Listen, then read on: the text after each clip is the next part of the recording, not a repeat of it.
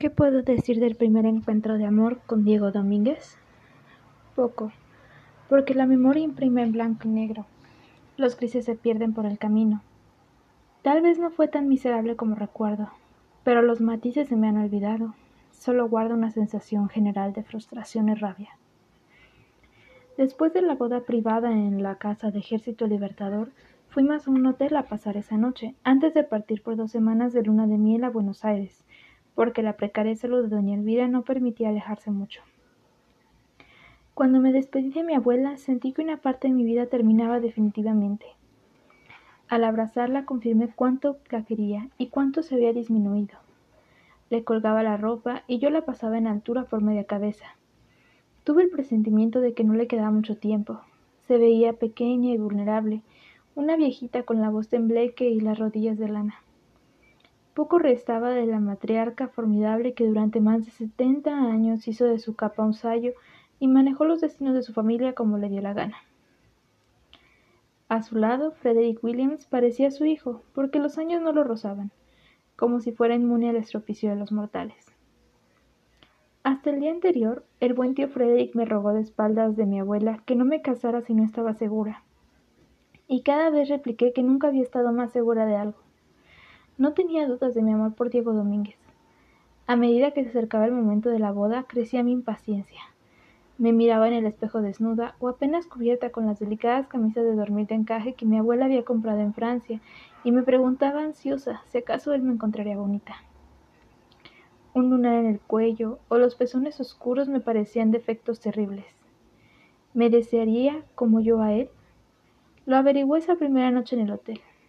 Estábamos cansados, habíamos comido mucho, él había bebido más de la cuenta y yo también tenía tres copas de champaña en el cuerpo.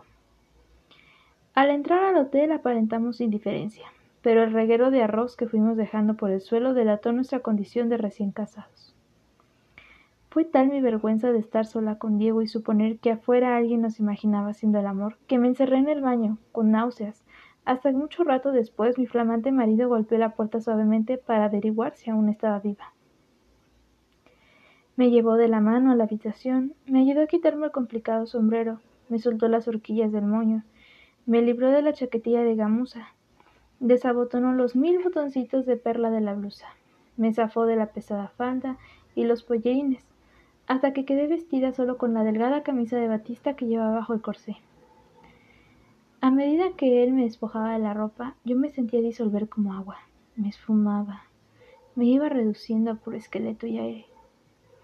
Diego me besó en los labios, pero no como yo había imaginado muchas veces en los meses anteriores, sino con fuerza y urgencia, Luego el beso se tornó más dominante, mientras sus manos tiroteaban de mi camisa, que yo trataba de sujetar porque la perspectiva de que me viera desnuda me horrorizaba.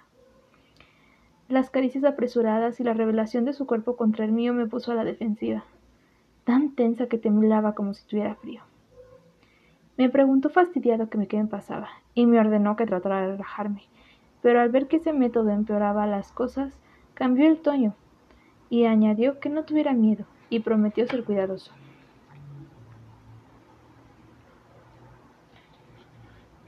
Sopló la lámpara y de algún modo se las arregló para conducirme a la cama.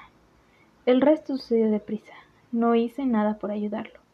Me quedé inmóvil como gallina hipnotizada, tratando inútilmente de recordar los consejos de Nivea. En algún momento me traspasó su espada. Alcancé a retener un grito y sentí el sabor de la sangre en la boca. El recuerdo más nítido de esa noche fue el desencanto. ¿Era esa la pasión por la cual tanta tinta gastaban los poetas? Diego me consoló diciendo que siempre era así la primera vez. Con el tiempo aprenderíamos a conocernos y todo iría mejor. Luego me dio un beso casto en la frente, se volvió la espalda sin una palabra más y se durmió como un bebé, mientras yo vigilaba en la oscuridad con un paño entre las piernas y un dolor que me mantenía el vientre y el alma. Era demasiado ignorante para adivinar la causa de mi frustración. Ni siquiera conocía la palabra orgasmo pero había explorado mi cuerpo y sabía que en alguna parte se esconde ese placer sísmico capaz de trastornar la vida. Diego lo había sentido dentro de mí, eso era evidente, pero yo solamente había experimentado con coja. Me sentí víctima de una tremenda injusticia biológica. Para el hombre el sexo era fácil. Podía obtenerlo incluso a la fuerza. mientras que para nosotras era sin deleite con graves consecuencias. ¿Habría que añadir a la maldición divina de parir con dolor la de amar sin goce? Cuando Diego despertó en la mañana siguiente ya me había vestido hacía mucho rato y había decidido volver a mi casa y refugiarme en los brazos seguros de mi abuela. Pero el aire fresco y la caminata por las calles del centro, casi vacías a esa hora del domingo, me tranquilizaron. Me ardía la vagina, donde aún sentía la presencia de Diego. Pero paso a paso se me fue disipando la rabia y me dispuse a enfrentar el futuro como una mujer y no como una mocosa malcriada. Estaba consciente de cuán mimada había sido durante los diecinueve años de mi existencia, pero esa etapa había concluido. La noche anterior me había iniciado en la condición de casada y debía actuar y pensar con madurez. Concluí tragándome las lágrimas. La responsabilidad de ser feliz era exclusivamente mía. Mi marido no me traería la dicha eterna como un regalo envuelto en papel de seda. Yo debería labrarla día con día con inteligencia y esfuerzo. Por suerte amaba a ese hombre y creía que tal como él me había asegurado, con el tiempo y la práctica las cosas irían mucho mejor entre nosotros. Pobre Diego, pensé, debe estar tan desilusionado como yo. Regresé al hotel a tiempo para cerrar las maletas y partir en viaje de luna de miel.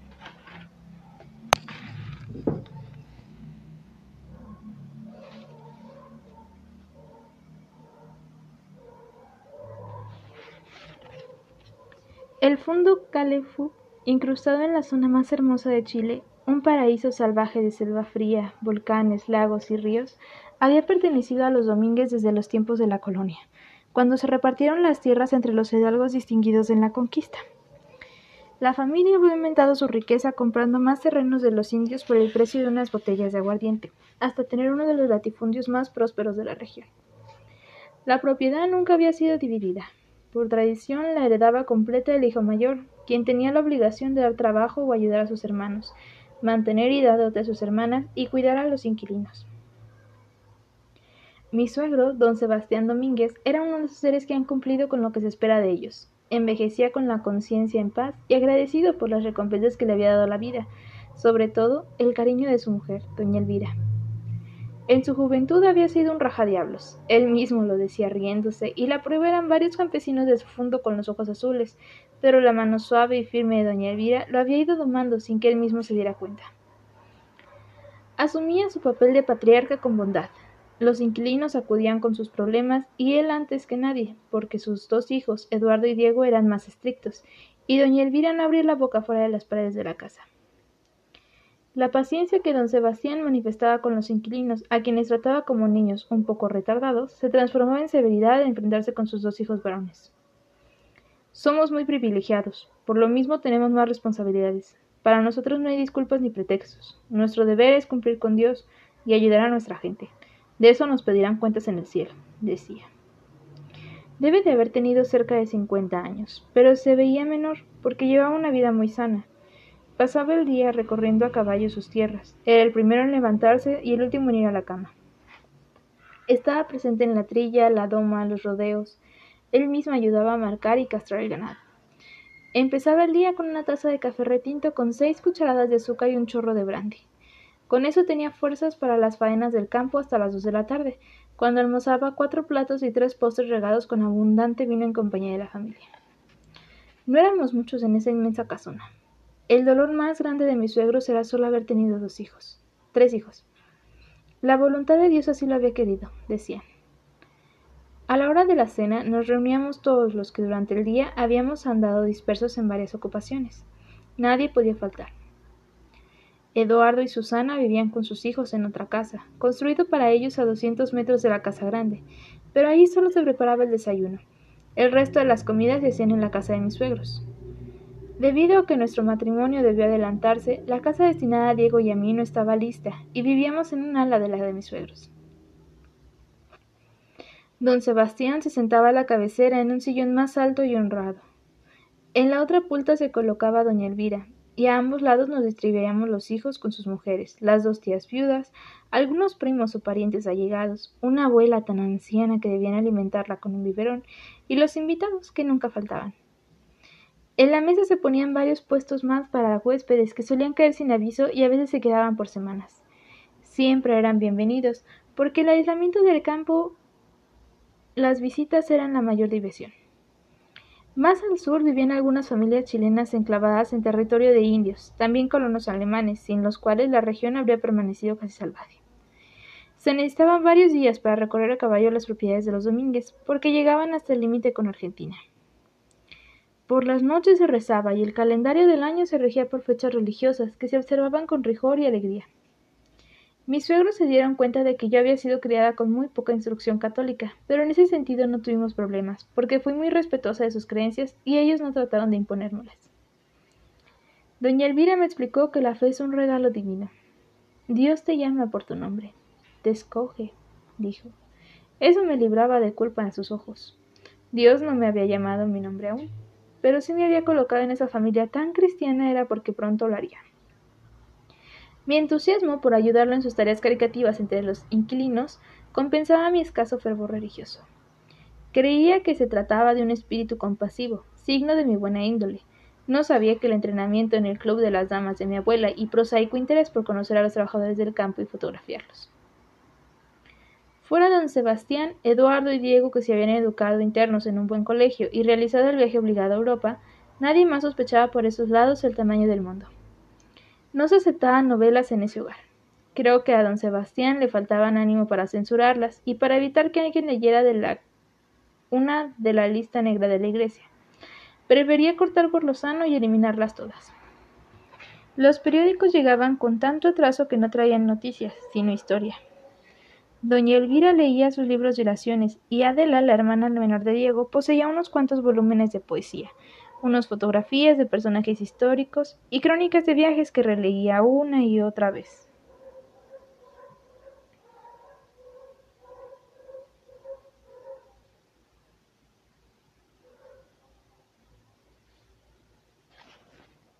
Más tarde descubrí que conseguía novelas de misterio, les arrancaba las tapas y las reemplazaba por las de los libros autorizados por su padre. Cuando llegaron mis baúles y cajas de Santiago y aparecieron cientos de libros, doña Elvira me pidió con su dulzura habitual que no los exhibiera delante del resto de la familia. Cada semana mi abuela Univia me enviaba material de lectura, que yo guardaba en mi habitación. Mis suegros nada decían, confiados, supongo, en que ese mal hábito se me pasaría en cuanto tuviera niños, y no me sobraran tantas horas ociosas, como era el caso de mi cuñada Susana, quien tenía tres criaturas preciosas y muy mal criadas. No se opusieron, sin embargo, a la fotografía. Tal vez adivinaron que sería muy fácil doblarme la mano en ese punto, y aunque nunca demostraron curiosidad por ver mi trabajo, me asignaron un cuarto al fondo de la casa donde pude instalar mi laboratorio.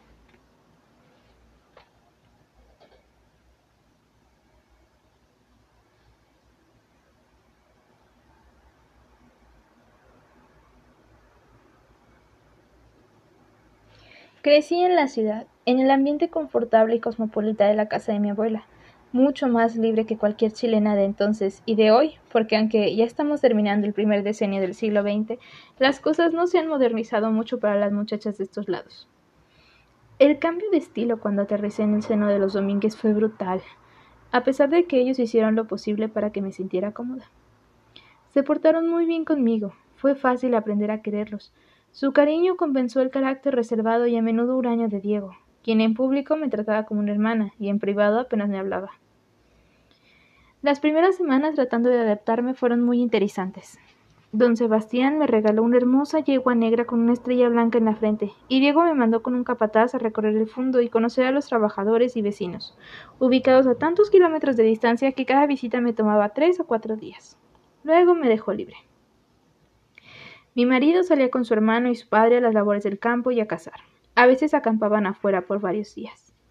Yo no soportaba el aburrimiento de la casa, con su inacabable faena de mimar a los niños de Susana, hacer dulces y conservas, limpiar y ventilar, coser y tejer. Cuando concluía mi trabajo en la escuela o en el dispensario del fondo me ponía unos pantalones de Diego y partía al galope. Mi suegra me había advertido que no montara horcajadas, como monta un hombre, porque tendría problemas femeninos eufemismo que nunca pude delucidar del todo. Pero nadie podría montar de lado en esa naturaleza de cerros y peñascos y partirse la cabeza en una caída. El paisaje me dejaba sin aliento, sorprendiéndome en cada vuelta de camino. Me maravillaba. Cabalgaba cerro arriba y valle abajo hasta los tupidos bosques, un paraíso de alerce, laurel, canelo, naño, arrayán y milenarias araucarias, maderas finas de los domínguez que explotaban ese cerradero. Me embriagaba la fragancia de la selva mojada, ese aroma sensual de tierra roja, savia y raíces, la paz de la espesura vigilada por aquellos callados gigantes verdes, el murmullo misterioso de la floresta, canto de aguas silvestres, danza de aire enredado en las ramas, rumor de raíces y de insectos, trinar de las aves torsacas y gritos de los tueques escandalosos. Los senderos terminaban en el aserradero y más allá debía abrirme paso en la espesura, confiando en el instinto de mi yegua, cuyas patas se hundían en un fango color petróleo, espeso y fragante como sangre vegetal. La luz se filtraba por la inmensa cúpula de los árboles en claros rayos tangenciales, pero había zonas glaciales donde se agazapaban los pumas, espiándome con sus ojos en llamas. Llevaba una escopeta amarrada a la silla de montar, pero una emergencia no habría tenido tiempo de sacarla, y en todo caso jamás la habría disparado. Fotografié los bosques antiguos, los lagos de arenas negras, los restos tempestuosos de piedras cantarinas y los impetuosos volcanes que coronaban el horizonte como dragones dormidos en torres de ceniza. También tomé fotos de los inquilinos del fondo, que luego les llevaba de regalo, y ellos les recibían turbados, sin saber qué hacer con esas imágenes de ellos mismos que no habían solicitado.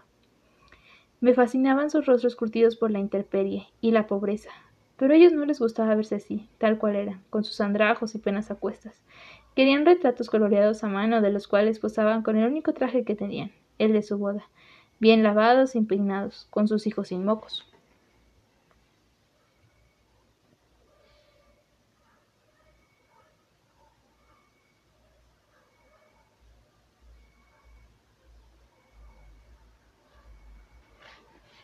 Los domingos se suspendía el trabajo y había misa, cuando contábamos con un sacerdote, o misiones, que las mujeres de la familia realizaban visitando a los inquilinos en sus casas para catequizarlos.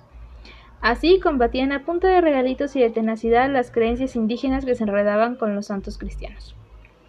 Yo no, participaba en las prédicas religiosas, pero aprovechaba para darme a conocer en los campesinos. Muchos de ellos eran indios puros que todavía utilizaban palabras en sus lenguas y mantenían vivas sus tradiciones. Otros eran mestizos, todos humildes y tímidos en tiempos normales, pero pendencieros y ruidosos cuando bebían. El alcohol era un bálsamo amargo que por unas horas aliviaba la terrestre pesadumbre de todos los días, mientras iba royéndoles las entrañas como una rata enemiga. Las borracheras y, borracheras y las peleas con arma blanca se multaban, igual que otras faltas, como cortar un árbol sin permiso o dejar sueltos a los animales privados fuera de la media cuadra asignada a cada uno para el cultivo de su familia. El robo, la insolencia contra los superiores se penaba a palos, pero don Sebastián le repugnaba el castigo corporal. También había eliminado el derecho de pernada, vieja tradición proveniente de la época colonial, que permitía a los patrones explorar a las hijas de los campesinos antes de que éstas se desposaran con otros. Él mismo lo había practicado en su juventud, pero después de que llegó doña Elvira al fondo, esas libertades se acabaron. Tampoco aprobaba las visitas a los prostíbulos de los pueblos aledaños e insistía en que sus propios hijos se casaran jóvenes para evitar tentaciones. Eduardo y Susana lo habían hecho seis años antes, cuando ambos tenían veinte, y Diego entonces de diecisiete le habían asignado una muchacha emparentada con la familia, pero murió ahogada en el agua antes de concretar el noviazgo. Eduardo, el hermano mayor, era más jovial que Diego, tenía talento para contar chistes y cantar, Conocía todas las leyendas e historias de la región, le gustaba conversar y sabía oír. Estaba muy enamorado de Susana. Se le iluminaban los ojos cuando la veía y jamás se impacientaba con sus caprichosos estados de ánimo. Mi cuñada sufría de dolores de cabeza que solían ponerla de pésimo humor. Se encerraba con llave en su habitación, no comía y había orden de no molestarla por ningún motivo pero cuando se le pasaban sus males emergía totalmente recuperada, sonriente y cariñosa. Parecía otra mujer. Me di cuenta que dormía sola y que ni su marido ni sus hijos entraban a su cuarto sin invitación. La puerta se mantenía siempre cerrada. La familia estaba habituada a sus jaquecas y depresiones, pero su deseo de privacidad les parecía casi una ofensa, tanto como les extrañó que yo no permitiera a nadie entrar sin permiso al cuarto oscuro donde revelaba mis fotografías a pesar de que les expliqué que el daño de un rayo de luz podía ser en mis negativos. En Caleufu no había puertas ni gabinetes con llave, salvo las bodegas y la caja fuerte de la oficina. Se cometían raterías, por supuesto, pero no traían mayores consecuencias, porque en general don Sebastián hacía la vista gorda. Esta gente es muy ignorante, no roba por vicio ni por necesidad, sino por mala costumbre. Decía, aunque en verdad los inquilinos tenían más necesidades de las que el patrón admitía. Los campesinos eran libres, pero en la práctica habían vivido por generaciones en esa tierra y no se les ocurría que pudiera llegar a ser de otro modo. No tenían a dónde ir.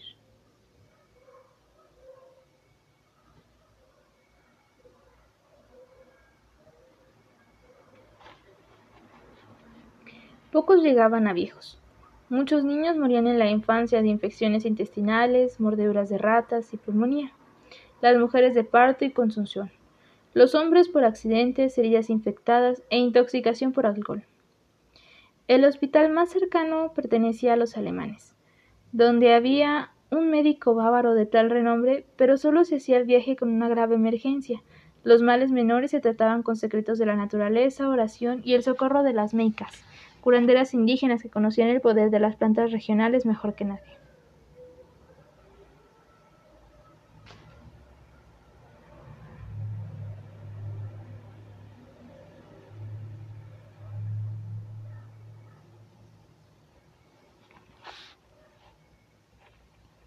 A finales de mayo se dejó caer el invierno sin atenuantes, con su cortina de lluvia lavando el paisaje como una paciente lavandera y su oscuridad temprana que nos obligaba a recogernos a las cuatro de la tarde y convertía las noches en una eternidad. Ya no podía salir en mis largas cabalgatas a fotografiar la gente del fondo. Estábamos aislados, los caminos eran un lodazal, nadie nos visitaba. Me entretenía experimentando en el cuarto oscuro con diversas técnicas de revelado y tomando fotografías de la familia. Fui descubriendo que todo lo que existe está relacionado, es parte de un apretado diseño. Lo que parece una maraña de casualidades a simple vista, ante la minuciosa observación de la cámara, se va revelando con sus simetrías perfectas. Nada es casual, nada es banal. Así como en el aparente caos vegetal del bosque hay una estricta relación de causa y efecto. Por e, cada árbol hay centenares de pájaros, por cada pájaro hay millares de insectos, por cada insecto hay millones de partículas orgánicas. De igual modo, los campesinos en sus labores o la familia al resguardo del invierno, en la casa son partes imprescindibles de un fresco inmenso. Lo esencial es a menudo invisible, el ojo no lo capta, solo el corazón, pero la cámara a veces logra atisbos de esta sustancia.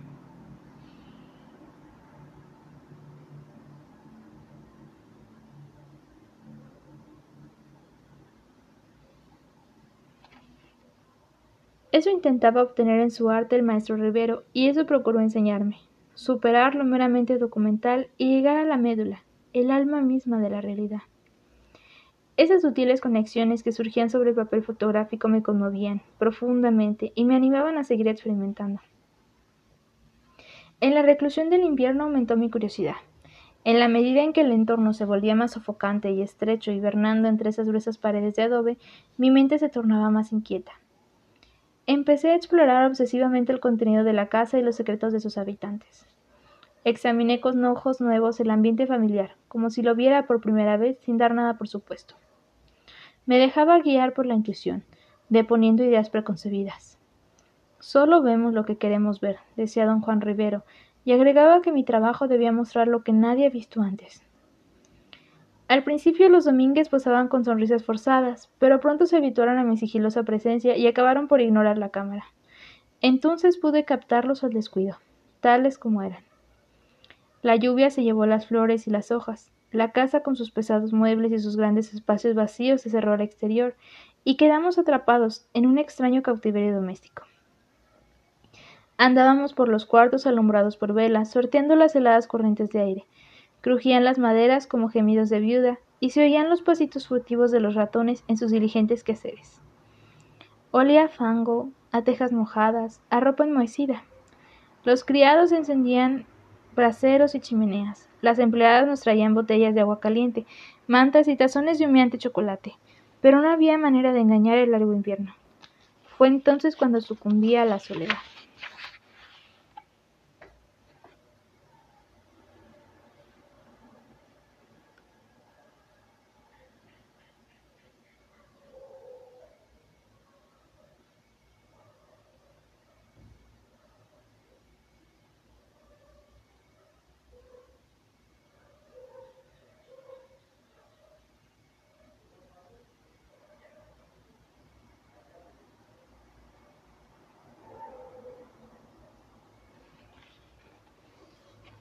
Diego era un fantasma. Trato de recordar ahora algún momento compartido, pero solo puedo verlo como un mimo sobre un escenario, sin voz, y separado de mí por un foso ancho. Tengo en mi mente y en mi colección de fotografías de aquel invierno muchas imágenes de él en el campo y dentro de la casa, siempre ocupado con otros, nunca conmigo, distante y ajeno. Fue imposible intimar con él. Había un silencioso abismo entre ambos, y mis intentos de intercambiar ideas o averiguar sobre sus sentimientos se estrellaban contra su obstinada vocación de ausente. Sostenía que ya todo estaba dicho entre nosotros. Si nos habíamos casado era porque nos queríamos. ¿Qué necesidad había de ahondar en lo evidente? Al principio me ofendía su mutismo, pero luego comprendí que así se comportaba con todos, menos con sus sobrinos. Podía ser alegre y tierno con los niños. Tal vez deseaba tener hijos tanto como yo, pero cada vez cada mes nos llevábamos un chasco. Tampoco hablábamos de eso. Era otro de los muchos temas relacionados con el cuerpo o el amor que no tocábamos por pudor. En algunas oportunidades intenté decirle cómo me gustaría ser acariciada, pero se ponía de inmediato a la defensiva. A sus ojos, una mujer decente no debía sentir ese tipo de urgencias, y mucho menos manifestarlo. Pronto su mi vergüenza y el orgullo de ambos erigieron una muralla china entre los dos. Habría dado cualquier cosa por hablar con alguien de lo que ocurría tras nuestra puerta cerrada, pero mi suegra era etérea como un ángel. Con Susana no tenía verdadera amistad. Adela apenas había cumplido los dieciséis años, y Nivea estaba demasiado lejos. No me atreví a poner esas inquietudes por escrito. Diego y yo continuamos haciendo el amor, por llamarlo de algún modo, de tarde en tarde, siempre como la primera vez. La convivencia no nos acercó. Pero eso solo a mí me dolía. Él se sentía muy cómodo como estábamos. No discutíamos y nos tratábamos con una forzada cortesía. Aunque yo hubiera preferido mil veces una guerra declarada antes que nuestros silencios taimados.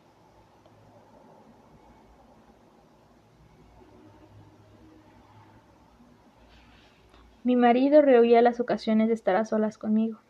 Por las noches demoraba las partidas de naipes hasta que yo vencía de cansancio y me iba a dormir.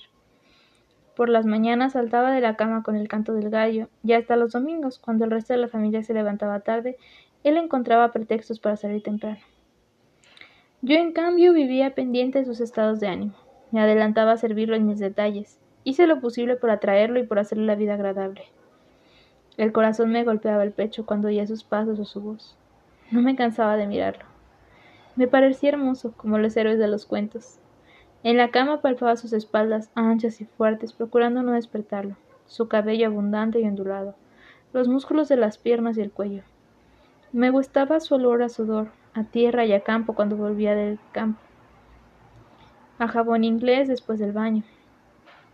Un día la cara en su ropa para aspirar su fragancia de hombre, ya que no me atrevía a hacerlo en su cuerpo.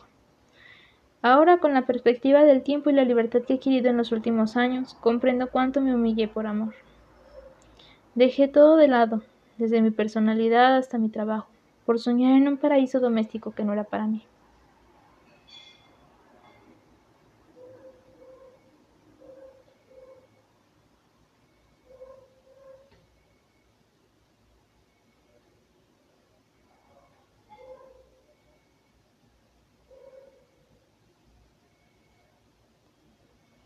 Durante el prolongado y ocioso invierno, la familia debió utilizar variados recursos de imaginación para combatir el tedio.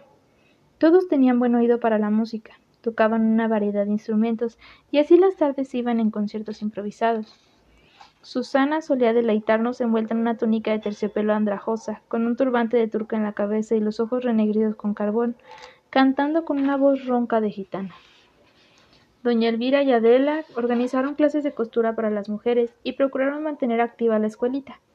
Pero solo para los hijos de los inclinos que vivían más cerca lograban desafiar el clima y llegar a clases. A diario se rezaban rosarios invernales que traían a grandes y chicos, porque después servían chocolate y torta. A Susana se le ocurrió la idea de preparar una obra de teatro para celebrar el fin del siglo.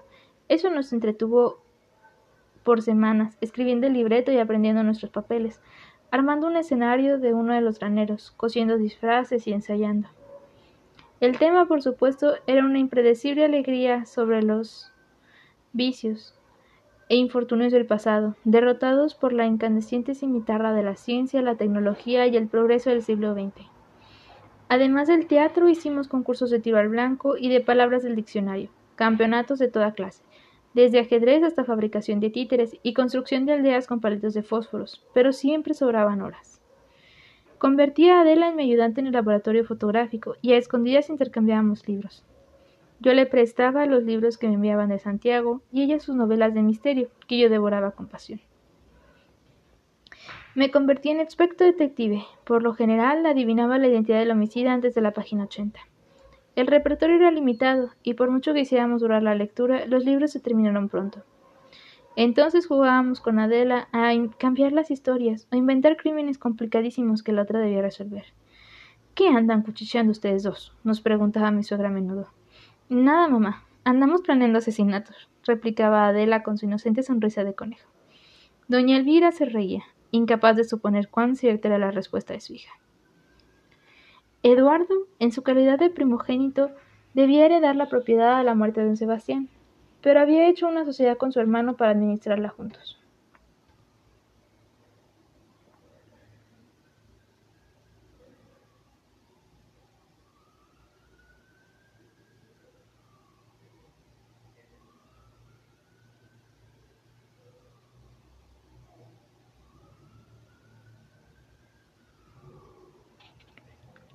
Me gustaba mi cuñado.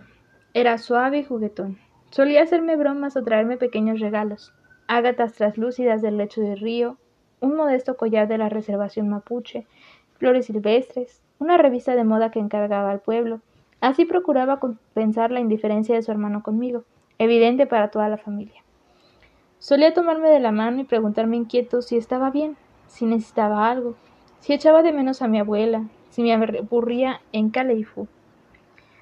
Susana, en cambio, sumida en su languidez de odalisca, bastante parecida a la pereza, me ignoraba la mayor parte del tiempo, y tenía una manera impertinente de darme la espalda, dejándome con la palabra en la boca. Opulenta, con la tez dorada y grandes ojos sombríos, era una beldad, pero no creo que tuviera conciencia de su belleza. No había ante quien lucirse, solo la familia. Por lo mismo ponía poco cuidado en su arreglo personal. A veces ni siquiera se peinaba y pasaba el día envuelta en una bata de levantarse y con zapatillas de piel de oveja, somnolienta y triste. Otras veces, en cambio, aparecía resplandeciente, como una princesa mora, con su largo pelo oscuro sujeto en un moño con peinetas de concha de tortuga y una gargantilla de oro que marcaba el contorno perfecto de su cuello. Cuando estaba de buen humor le gustaba posar para mí. Una vez sugirió en la mesa que la fotografiara desnuda. Fue una provocación que cayó como bomba en esa familia tan conservadora. Doña Elvira casi sufrió otro ataque al corazón, y Diego, escandalizado, se puso de pie tan abruptamente que tumbó la silla. Si Eduardo no hacía un chiste, se habría armado un drama. Adela, la menos agraciada de los hermanos Domínguez, con su cara de conejo y sus ojos azules perdidos en un mar de pecas, era sin duda la más simpática. Su alegría resultaba tan segura como la luz de cada mañana. Podíamos contar con ella para levantar los ánimos, aun en las más profundas horas del invierno, cuando el viento ululaba entre las tejas y ya estábamos hartos de jugar a los naipes a la luz de una vela. Su padre, don Sebastián, la adoraba. No podía negarle nada y solía pedirle medio en broma, medio en serio, que se quedara solterona para cuidarlo en la vejez.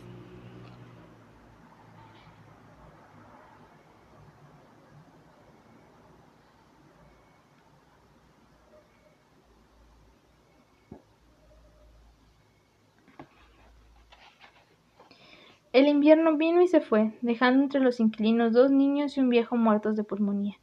También murió la abuela que vivía en la casa y que, según calculaban, había vivido más de un siglo, porque ya había hecho la primera comunión cuando Chile declaró su independencia en 1810. Todos fueron enterrados con pocas ceremonias en el cementerio de Caleufu, convertido en un barrizal por los aguaceros torrenciales. No dejó de llover hasta septiembre, cuando empezó a brotar la primavera por todos lados, y pudimos por fin salir al patio a solear la ropa y los cuchones enmohecidos. Doña Elvira había pasado esos meses envuelta en chales, de la cama al sillón, cada vez más débil. Una vez al mes, muy discretamente me preguntaba si no había novedad. Y como no la había, aumentaba sus oraciones para que Diego y yo le diéramos más nietos. A pesar de las noches larguísimas de ese invierno, la intimidad con mi marido no mejoró. Nos encontrábamos en la oscuridad en silencio, casi como enemigos, y siempre yo quedaba con el sentimiento de frustración y de angustia irreprimible de la vez. Me parecía que solo nos abrazábamos cuando yo tomaba la iniciativa, pero puedo estar errada. Tal vez no era siempre así. Con la llegada de la primavera volví a salir sola de excursión a los bosques y volcanes. Galopando por esas inmensidades se apaciguaba un poco el hambre de amor. La fatiga y las posaderas machucadas por la montura superaban mis deseos reprimidos. Volvía por las tardes húmeda de bosque y sudor de caballo. Me hacía preparar un baño caliente y me arrojaba por ovas. Me remojaba por horas en agua perfumada con hojas de naranjo. Cuidado, hijita. Cabalgatas y baños son malos para el vientre producen esterilidad, me advertía mi atribulada suegra. Doña Elvira era una mujer simple, pura bondad y espíritu de servicio, con un alma traslúcida reflejada en el agua mansa de sus ojos azules, la madre que hubiera deseado tener. Pasaba horas a su lado, ella tejiendo para sus nietos y contándome una y otra vez la pequeña historia de su vida y de Caleufo, y yo oyéndola con congoja de saber que ella no iba a durar mucho en este mundo. Para entonces ya sospechaba que un hijo no cortaría la distancia entre Diego y yo, pero lo deseaba más que nada para ofrecérselo a doña Elvira, como un regalo. Al imaginar mi vida en el fondo sin ella, sentía una insalvable congoja. Terminaba el siglo, y los chilenos pugnaban por incorporarse al progreso industrial de Europa y Norteamérica. Pero los domínguez, como muchas, como muchas otras familias conservadoras, veían con espanto el alejamiento de las costumbres tradicionales y la tendencia a imitar lo extranjero. Son puros chirimbolos del diablo, decía don Sebastián cuando leía sobre los adelantos tecnológicos en sus periódicos atrasados. Su hijo Eduardo era el único interesado en el futuro. Diego vivía ensimismado, Susana pasaba con jaqueca y Adela no acababa de salir del cascarón. Por muy lejos que estuviéramos, los ecos de progreso nos alcanzaban, y no podíamos ignorar los cambios en la sociedad. En Santiago había empezado un frenesí de deportes, juegos y paseos al aire libre, más propio de excéntricos ingleses que de cómodos descendientes de hidalgos de Castilla y León.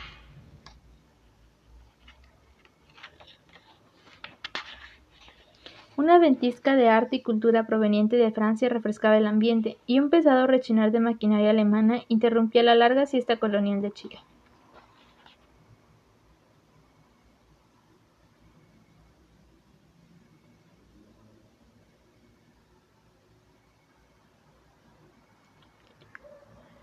Estaba surgiendo una clase media revista y educada que pretendía vivir como los ricos. La crisis social estaba remeciendo los fundamentos del país con huelgas, desmanes, desempleo y cargas de la policía montada con sables desenvainados. Era un rumor lejano que no alteraba el ritmo de nuestra existencia en Califu. Pero, aunque en el fondo seguíamos viviendo como los tatarabuelos que durmieron en esas mismas camas cien siglos antes, el siglo XX también a nosotros se nos venía encima.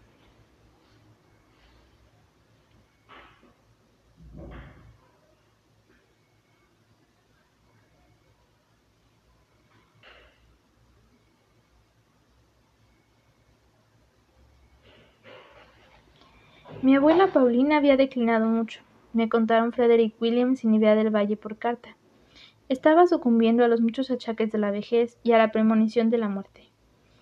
Comprendieron cuánto había envejecido cuando Severo del Valle les llevó las primeras botellas del vino producido con las parras que maduraban tarde, y que supieron se llamaban Carmenere, un vino tinto suave y voluptuoso, con muy poco tanino, tan bueno como los mejores de Francia, que bautizaron Viña Paulina.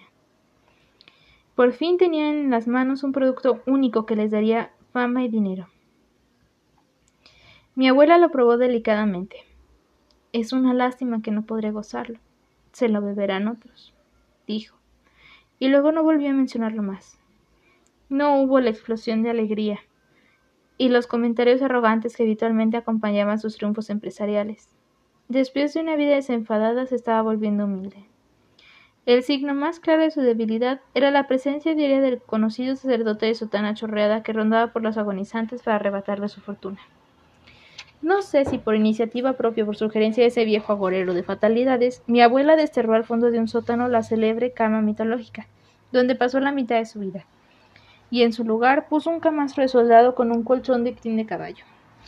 Eso me pareció un síntoma muy alarmante, y apenas se secó el barrio de los caminos, anuncié a mi marido que debía ir a Santiago a ver a mi abuela. Esperaba alguna oposición, pero todo lo contrario. En menos de veinticuatro horas, Diego organizó mi traslado en carretera hasta el puerto, donde tomaría el barco a Valparaíso y de ahí seguiría en tren a Santiago. Adela ardía en ganas de acompañarme y fue tanto lo que se sentó en la falda de su padre, le mordisqueó las orejas, le tiró las patillas y le rogó, que finalmente don Sebastián no pudo negarle ese nuevo capricho, a pesar de que don Elvira, Eduardo y Diego no estaban de acuerdo.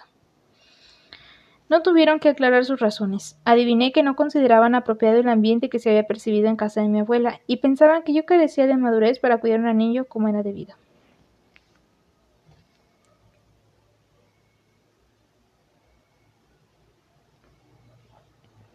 Partíamos pues a Santiago, acompañadas por una pareja de alemanes amigos que iban en el mismo vapor. Llevábamos un escapulario del Sagrado Corazón de Jesús colgado al pecho para protegernos de todo mal. Amén. El dinero cosido en una bolsita bajo el corsé. Instrucciones precisas de no hablar con desconocidos y más equipaje del necesario para dar una vuelta al mundo. Adela y yo pasamos un par de meses en Santiago que hubieran sido estupendos si mi abuela no hubiera estado enferma. Nos recibió con fingido entusiasmo, llena de planes para hacer paseos, ir al teatro y en tren a Viña del Mar a tomar aire en la costa. Pero a última hora nos enviaba con Frederick Williams y se quedaba atrás.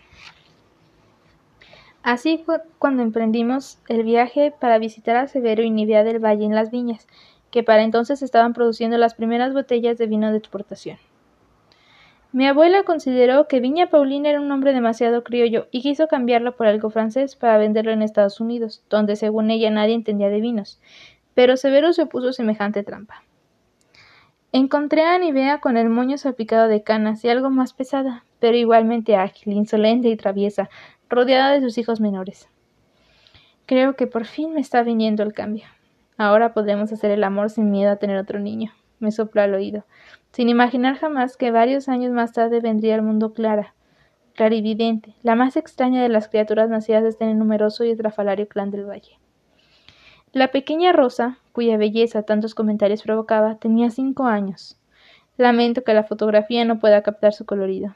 Parece una criatura del mar con sus ojos amarillos y su pelo verde, como bronce viejo. Ya entonces era un cel angélico, algo atrasada para su edad, que pasaba flotando con una aparición. ¿De dónde salió? Debe ser hija del Espíritu Santo, bromeaba su madre. Esa niña hermosa había venido a consolar a Nivea de la pérdida de los dos pequeños, que murieron por difteria, y la larga enfermedad que estaba minando los pulmones de un tercero.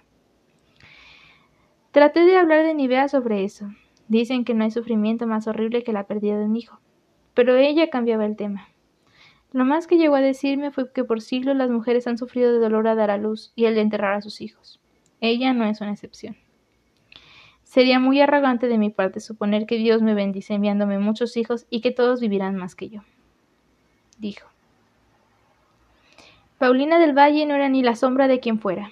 Había perdido interés en la comida y los negocios. Apenas podía caminar porque las rodillas le fallaban, pero estaba más lúcida que nunca. Sobre su mesita se alineaban los frascos de medicamentos y había tres monjas turnándose para cuidarla.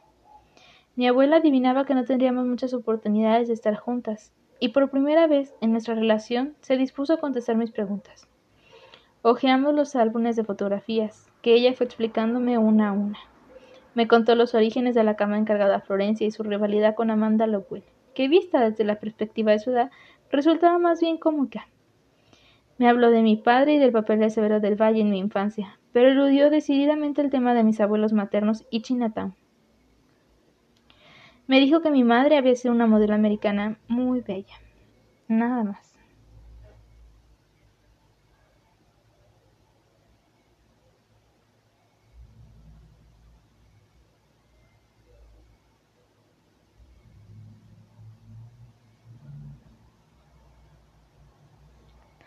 Algunas tardes nos sentábamos en la galería de cristal a conversar con Severo y Nivea del Valle.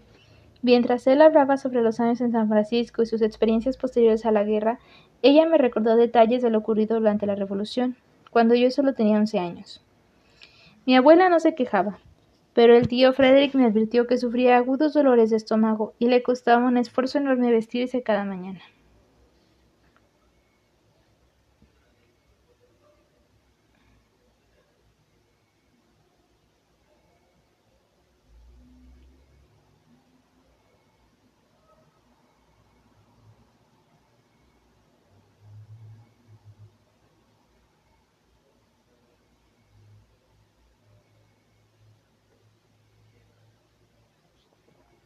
Fiel a su creencia de que uno tiene la edad que demuestra, seguía pintándose los pocos pelos que aún asomaban en su cabeza, pero ya no se paponeaba con joyas de emperatriz como hacía antes. Le quedan muy pocas, me susurró misteriosamente su marido. La casa se veía tan descuidada como su dueña. Los cuadros que faltaban habían dejado espacios claros como el papel mural. Había menos muebles y alfombras. Las plantas tropicales de la galería eran una maraña mustia y empolvada, y los pájaros callaban en sus jaulas. Lo adelantado por el tío Fredericker en sus cartas sobre la litera de soldado en que dormía mi abuela resultó exacto. Ella siempre ocupó la habitación más grande de la casa y su famosa cama mitológica se erguía al centro como un trono papal. Desde ahí dirigía su imperio. Pasaba las mañanas entre las sábanas, rodeada de las figuras acuáticas policromadas que un artífice florentino había tallado cuarenta años antes, estudiando sus libros de contabilidad, dictando cartas, inventando negocios. Bajo las sábanas desaparecía la gordura y lograba crear una ilusión de fragilidad y belleza. Le había tomado innumerables fotografías en ese lecho de oro y se me ocurrió la idea de fotografiarla, ahora con su modesta camisa de villela y su echal de abuelita en un camastro de penitente, pero se negó rotundamente.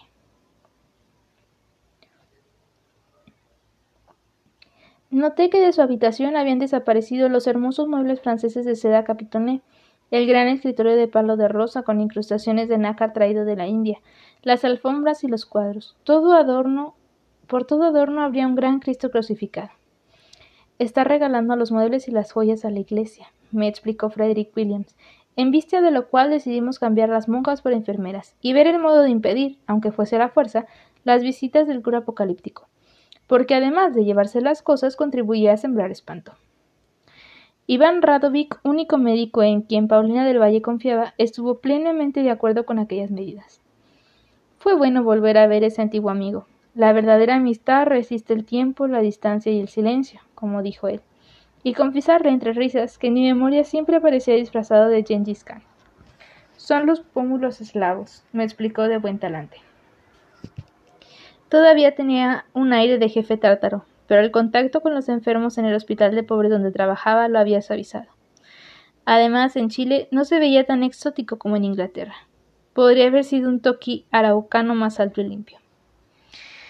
Era un hombre silencioso, que escuchaba con intensa atención incluso el parloteo incesante de Adela, quien de inmediato se enamoró de él y acostumbraba, como quien como estaba a seducir a su padre, usó el mismo método para engatusar a Iván Radovic. Por desgracia para ella, el doctor la percibía como una chiquilla, inocente y graciosa, pero chiquilla de todos modos. La incultura abismante de Adela y la petulancia con que aseguraba las tonterías más garrafales no lo molestaban. Creo que lo divertían, aunque sus ingenuos arrebatos de coquetería lograban hacerlo enrojecer.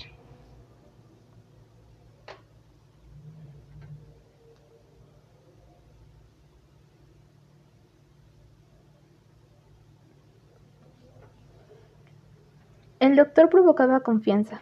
Me resultaba fácil hablarle de temas que rara vez mencionaba ante otras personas, por temor a aburrirlas, como la fotografía. A él le interesaba porque estaba empleado en la medicina desde hace varios años, en Europa y en Estados Unidos.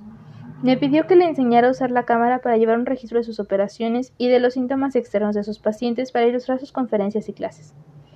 Con ese pretexto fuimos a visitar a don Juan Rivero, pero encontramos el estudio cerrado con un letrero para la venta.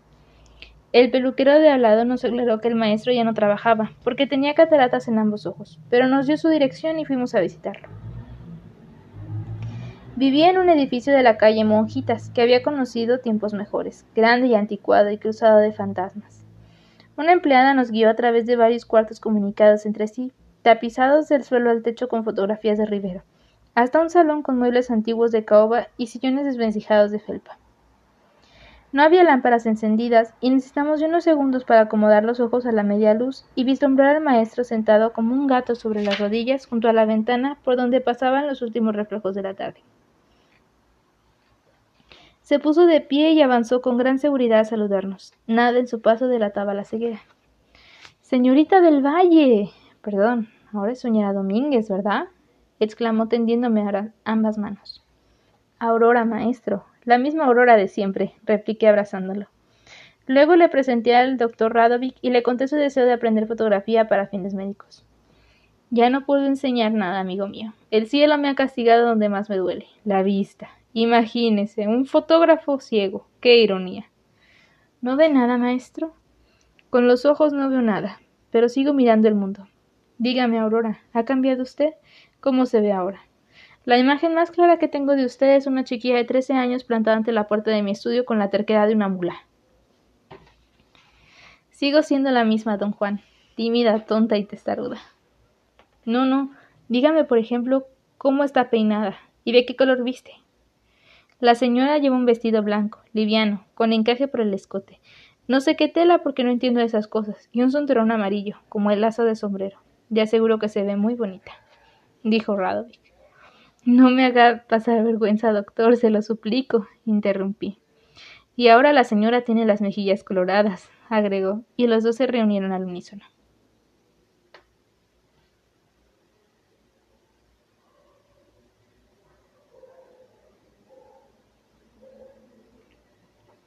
El maestro tocó una campanilla y entró la empleada con la bandeja de té. Pasamos una hora muy entretenida hablando de las nuevas técnicas y cámaras que se usaban en otros países y cuánto se había adelantado en fotografía científica. Don Juan Rivero estaba al día de todo. Aurora tiene la intensidad, la concentración y la paciencia que todo artista requiere. Supongo que lo mismo necesita un buen médico, ¿verdad? Pídale que le muestre su trabajo, doctor. Es modesta y no lo hará si usted no insiste, sugirió el maestro Iván Radovic al despedirnos. Unos días más tarde hubo ocasión de hacerlo. Mi abuela había amanecido con terribles dolores en el estómago y sus calmantes habituales no lograban ayudarla. Así es que llamamos a Radovic, quien acudió deprisa y le administró un fuerte compresto de laudano. La dejamos descansando en su cama. Salimos al otro lado del cuarto y afuera me explicó que se trataba de otro tumor, pero ya estaba demasiado anciana para intentar operarla de nuevo. No resistiría la anestesia. Solo podría tratar de controlar el dolor y asistirla para que muriera en paz. Quisiera saber, quise saber cuánto tiempo le quedaba, pero no resultaba fácil determinarlo, porque a pesar de su edad, mi abuela era muy fuerte y el tumor crecía lento. Prepárese, Aurora, porque el desenlace puede ser dentro de pocos meses, dijo. No pude evitar las lágrimas. Paulina del Valle representaba mi única raíz. Sin ella, yo quedaba a la deriva, y el hecho de tener a Diego por marido no aliviaba mi sensación de naufragio, sino que lo aumentaba.